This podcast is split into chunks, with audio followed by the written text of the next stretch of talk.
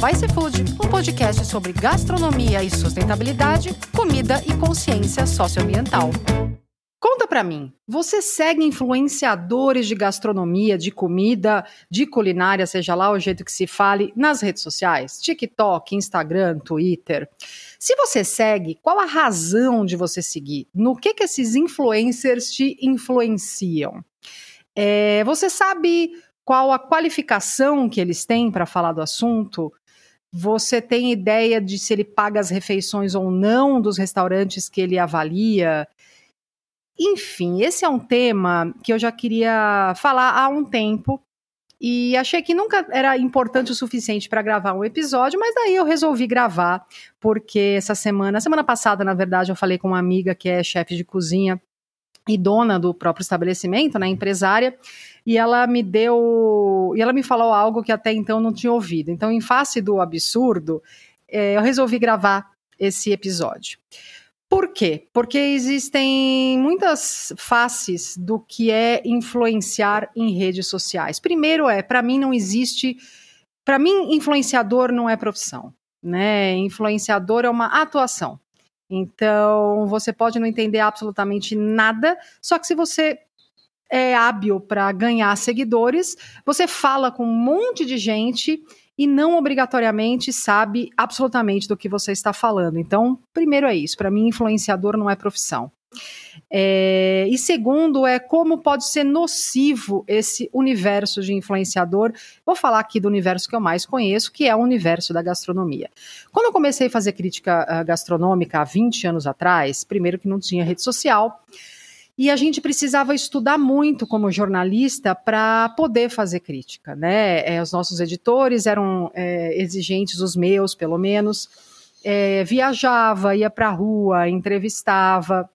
E só depois de muito tempo a gente podia começar a falar que fazia crítica gastronômica, porque crítica gastronômica é, exige uma série de fatores, né? Exige repertório sensorial, experiência, é, referência, viagem, muita comida. É, enfim, não estamos falando aqui. Tem um episódio que eu gravei com a Luísa Fecarota só sobre crítica gastronômica. E à medida que o tempo foi passando, com o advento das redes sociais e com o enfraquecimento da mídia chamada tradicional, né, jornais, revistas, é, essa especialização foi se tornando desnecessária né? É, tem muito mais gente hoje que não tem especialização em nada e tem dezenas de milhões de seguidores, enquanto pessoas que estudaram a vida inteira sobre um determinado assunto têm que lutar para ser ouvidas, porque passa muito tempo estudando, não dá para passar muito tempo ganhando seguidor, né? Não dá para fazer tudo nessa vida. E o que eu ouvi a semana passada dessa minha amiga foi o seguinte: não, é, não sei se vocês sabem, quem está me ouvindo, mas assim, no mundo da gastronomia, principalmente nos grandes centros, né, São Paulo, São Paulo, Rio, é, muita gente cria perfil de gastronomia ou de diquinhas de aonde ir para comer de graça, né? E não só agora as pessoas estão comendo de graça, como uma influenciadora aqui de São Paulo mandou um direct no Instagram para essa minha amiga dizendo: ah, eu queria tanto conhecer o seu restaurante, não sei o quê. E essa minha amiga respondeu, claro, vem, nós abrimos de tal dia, tal dia. Ah, tá, mas assim, tô te mandando aqui minha tabela de preços. A, a, a, cara de pau desses influenciadores do mundo da gastronomia chegou a tanto que não só eles pedem para comer de graça, como eles cobram para falar do seu estabelecimento antes de ir, sem saber se é bom se não é, sem saber se vai gostar ou não vai gostar, sem saber se é indicável ou não é indicável. Para mim, a mesma coisa, sei lá, que um decorador chegar para o dono de um imóvel que está para alugar e falar assim: olha, se você me pagar 5 mil reais por mês, eu venho morar aqui no seu imóvel, eu decoro, eu posto no Instagram, e daí vai valorizar o seu imóvel. Para mim, é o mesmo grau de absurdo, né? É por isso que eu decidi fazer esse episódio porque a gente tem que tomar muito cuidado com quem a gente dá voz na nossa vida, com quem a gente segue. Porque falar que segue só para ver os absurdos que posta é a mesma coisa que falar que vai votar, é, sei lá, no leão totó como voto de protesto. Não existe isso. Você está dando o seu voto, você está dando o seu tempo, você está dando o seu like, logo você está dando visibilidade. Logo você está dando poder. É... E me incomoda porque falar de gastronomia, falar de comida, na verdade, vai muito, muito, muito além do que dar dica de restaurante. Mas se você quer dar dica de restaurante, você tem que entender de restaurante, né? Você tem que entender como funciona, é, você tem que entender os impostos, você tem que entender o que é uma ficha técnica, técnica é, tem que entender é, que as pessoas que estão lá são humanas, então visitar mais de uma ou duas vezes um restaurante, porque erros acontecem. Pagar a sua conta, não dá para dar, dar, avaliação nenhuma se você não paga a sua conta, porque tudo vai ser diferente, o porcionamento vai ser diferente, a atenção vai ser diferente. É, mas agora eu queria falar que ao longo desses anos é, eu identifiquei alguns tipos de personagens, da, principalmente no Instagram, da, de influenciadores de gastronomia. Então, tipos de influenciadores de gastronomia. O primeiro e mais básico de todos é o que cria perfil para ser convidado para comer de graça e, se tiver sorte, para viajar de graça, né? É, qual a razão que ele ganha esses convites? Porque o mercado da gastronomia se intoxicou com as redes sociais. Então, donos do estabelecimento, assessorias de imprensa realmente acham que chamar essas pessoas que têm, sei lá, de 10 a 400, 500 mil seguidores, vai fazer o estabelecimento ao qual eles assessoram bombar. É, então, chama, todo mundo come de graça, é uma festa do caqui, posta ali que tudo é maravilhoso, que tudo é incrível, porque é óbvio, né? Quando você come de graça, você não vai apontar os erros. E acabou virando uma mercadoria de troca, assim. As assessorias de imprensa lambem alguns influenciadores que elas acham muito importante, muito importantes, mandam brindes para eles postarem, etc e tal, para em troca, quando eles precisam bombar algum estabelecimento, esses influenciadores vão no lugar e elogiam. Então, o primeiro tipo de influenciador de gastronomia é esse, é o que cria perfil para ser convidado para comer e viajar de graça. O segundo, que eu acho muito mais interessante e bizarro, é um influenciador que faz críticas, assim, críticas bem escrotas para o estabelecimento para ser visto pelos outros como sério, como nossa, ele tem coragem de falar a verdade. Nossa, mas como ele é bom no que ele faz. Mas na verdade, a única coisa que ele quer depois é vender consultoria. Então ele vai nos lugares, fala que os lugares são horrorosos, e logo depois ali fala: não, então aqui consultoria ou de bar, ou de cozinha, ou de serviço. Rola, tá? Rola muito. É, não é um nem dois, não. Rola, rola bastante esse tipo de influenciador. Tem um outro, que é o que eu mais rio, que é o, aquele tipo que faz aquelas críticas cheias de palavras difíceis, com parágrafos cheios de citações, construções bem polidas, é, aquele palavreado acadêmico. Por quê? Porque ele tem um desejo profundo de ser notado e levado a sério no mundo da gastronomia. Ele quer ser olhado como um expert. Esse é muito engraçado, porque eles surgem do dia para noite e eles vão embora do dia para noite também. Eu já passei por uma leva de uns 20 desses. Só que eles conseguem efetivamente é, crescer muito em seguidor e ter muita repercussão pela pelo, pelo, pela forma que eles constroem, né, esses posts assim, como se fosse algo muito profissional mesmo, né? É, eu acho isso, eu, eu, enfim, eles são bem, to, são bem nocivos para o meio, né? Porque eles acabam sendo, com o tempo, tratados com deferência, tratados com todo todo carinho e amor pelas assessorias e pelos restaurantes, porque os restaurantes ficam com medinho, né? Medinho desta pessoa falar mal, medinho de ter uma crítica negativa. E geralmente são esses que só crescem em número de seguidores quando fazem é, textos péssimos, às vezes até engraçados, mas falando muito mal de restaurantes notoriamente ruins, né? Então, pô, eu vou falar mal do Paris 6. Ah, não brinca que quem entende minimamente de gastronomia sabe que o Paris 6 não é ruim, né? Ah, eu vou falar mal da lanchonete do seu whatever. Por quê? Porque falar o óbvio para uma massa de pessoas ecoa.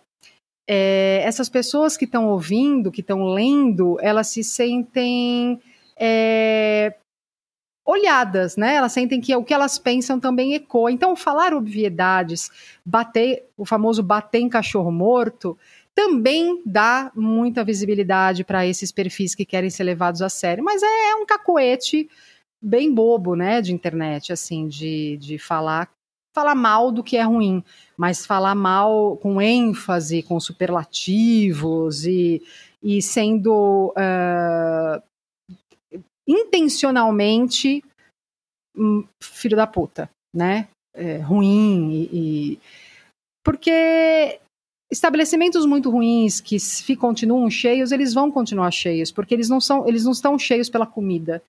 Eles são cheios por outras razões. Eles são cheios porque eles vendem é, uma atmosfera, porque eles vendem que você vai encontrar pessoas famosas, que, enfim. É, falar de gastronomia é uma coisa, falar de estabelecimentos é, que é quase, quase uma revista de celebridade que vende comida, é uma outra coisa, né? Então é muito fácil. É, é, é muito fácil ganhar seguidor e ganhar influência falando mal, né? Porque, infelizmente, a gente tem a tendência da, da, de pensar que quem fala mal entende do que está falando. É, acho que depois de quatro anos de bolsonarismo, a gente já devia sacar que isso não é verdade em esfera nenhuma, né? É, tem uma outra coisa que me incomoda bastante, bastante, bastante, que é a grande parte dessas postagens que fazem sucesso, que viralizam, que tem um monte de like, amiguinho marcando amiguinho, são fotos de porn food, né? De food porn, que é, é carnão, queijo, ovo, bisteca, tudo com muita gordura, muito açúcar, bolo, brigadeiro. Então, por que isso me incomoda? Porque basicamente uh, os influencers de gastronomia, não só no Brasil, né, no mundo inteiro, viralizam comidas não saudáveis, viralizam o oposto do que a gente devia uh, viralizar, que é informação sobre comida, que é informação sobre impacto da alimentação. É, tem, uma, tem um estudo do ano passado muito bom da Medical University of Vienna falando sobre essa questão né, da, da, da, das mídias sociais de gastronomia, de culinária e o impacto que tem nas pessoas. Eles descobriram que 75% das comidas postadas nos perfis de, de gastronomia, de culinária, são altas em açúcar, em gordura, em é, sal. É, que isso tem, inclusive, uma questão de influenciar a feitura dos menus de casas é, de, de não de alta gastronomia e nem casas gastronômicas, mas de restaurantes mais de cotidiano. Então, a, o poder da rede social é tanto que você cria é, é, é, modas, como se criou há muitos anos atrás a foda, a foda é bom, né, gente? Desculpa, é uma foda mesmo. A moda do avocado toast, isso virou uma coisa imensa no mundo inteiro e é completamente insustentável, porque o avocado é produzido em poucos países no mundo e é uma é um cultivar que exige muita água, então tem áreas do, do México e do Chile que estão ficando secas por conta desse excesso de consumo de avocado toast. É, carne postagem de churrasco, postagem de ah, quim, hambúrguer quíntuplo com batata frita e pernil e, e essas coisas acabam entrando nos cardápios na vida real é, e fazem enfim, fazem mal para tudo, né? Fazem mal para quem consome, fazem mal para o meio ambiente, para os bichos, é, enfim. Então, a mensagem aqui desse episódio breve sobre rede social e comida tóxica é Pergunte-se por que você segue as pessoas que você segue. Pergunte-se é, no que, que elas te influenciam. Pergunte-se no que, que qual a informação que elas têm para produzir o conteúdo que elas produzem. né? Porque tem conteúdo que, ok. Ah, e tem também outro tipo de influência, né? O influencer rico, bem rico, que viaja o mundo inteiro postando tudo que comeu, que fica amigo de chefe, leva chefe para casa e tal, e ganha zilhões de seguidores, porque daí é aquela, aquele desejo, né? O desejo do lifestyle, lifestyle milionário, lifestyle estou entre as estrelas Michelin. É, tem quem posta só restaurante estrela Michelin, daí é, é, é, uma questão de esbanjar mesmo, né? Igual quem, sei lá, fica postando bolsa da Dior, fica postando é, é Ferrari. É, é um show-off do dinheiro, né? É como, olha como eu sou incrível, olha como minha vida é glamurosa, e daí quem segue, segue se achando um bosta, porque não consegue fazer aquilo, não tem dinheiro para fazer um décimo daquilo, né? É, redes sociais são recortes editados das vidas, da vida das pessoas e muitas vezes mentirosos, né? A gente não pode se esquecer disso. A gente tem que cada vez mais ser crítico no que a gente consome, em todo o conteúdo que a gente consome, inclusive no conteúdo que a gente consome em rede social, porque tem o poder de fazer muito mal para a gente, né? É, tem o poder de, de tirar a gente do prumo, por exemplo. Eu tive haters durante muitos anos que até eu, enfim, muitos anos de terapia, depois eu neutralizar aquilo em mim, é, as redes sociais elas são muito tóxicas. Então, tanto no, no quem a gente interage em, ou interage com a gente, quanto no conteúdo que a gente consome. Quando a gente fala de comida, é, é uma responsabilidade ainda maior, que eu não vejo, infelizmente, a grande maioria dos influenciadores de, do assunto terem né? A gente fala de, de comida, restaurante é só a pontinha bem ínfima da cadeia, de uma cadeia imensa. É, o que eu desejo, de verdade, é que a gente seja mais crítico né, na, em quem a gente segue, no que, que a gente consome, no que, que a gente ecoa, em quem que a gente recomenda, porque esse frenesi em volta de influencers de gastronomia, é, e de qualquer outro setor, moda, enfim, mas gastronomia é o que eu estou dentro, ele é muito, muito, muito nocivo para o mercado. É, os jornalistas são cada vez menos porque o nosso modelo de jornalismo está falido. Então, quem efetivamente passou a vida estudando aquilo tem cada vez menos voz. É, e muitos ainda estão parados no tempo, né, fazendo crítica gastronômica como se fosse na década de 80 analisando só o prato, o ambiente, desconectado completamente da cadeia de produção, né? Para mim não tem sentido algum fazer isso, mas enfim. É, é, é um modus operandi que sempre existiu no plano. Existe os últimos 40, 50 anos né, na, na, no jornalismo de gastronomia e, tristemente, ainda acontece muitas vezes. E, por outro lado, tem uma base gigantesca de gente que, porque come, acha que entende de comida. E tudo bem, todo mundo pode falar o que quiser, desde que não seja crime, obviamente. Mas cabe a nós sabermos se a gente quer seguir aquela pessoa ou não. Cabe a nós dar é, mais status para aquela pessoa ou não. Usemos as redes sociais com muita parcimônia, como se fosse uma droga, porque meio que é. é eu vou deixar no meu Instagram arroba vou fazer um post sobre perfis que falam de comida, não só de gastronomia, que eu acho que vale muito a pena seguir. São pessoas que entendem sobre o que falam, que produzem conteúdo de verdade. Porque produzir conteúdo não é só postar um monte de tranqueira, né? Conteúdo é algo que contém alguma coisa, né? Contém informação. E é isso que eu acho que a gente precisa mais, cada vez mais hoje em dia. Informação embasada, informação de gente que dedica a, a vida a entender sobre um assunto. Então, eu vou fazer um post lá sobre vários é, perfis que eu acho que, para mim, pelo menos, trazem trazem informação com uma tremenda qualidade de com uma uh, forma muito agradável.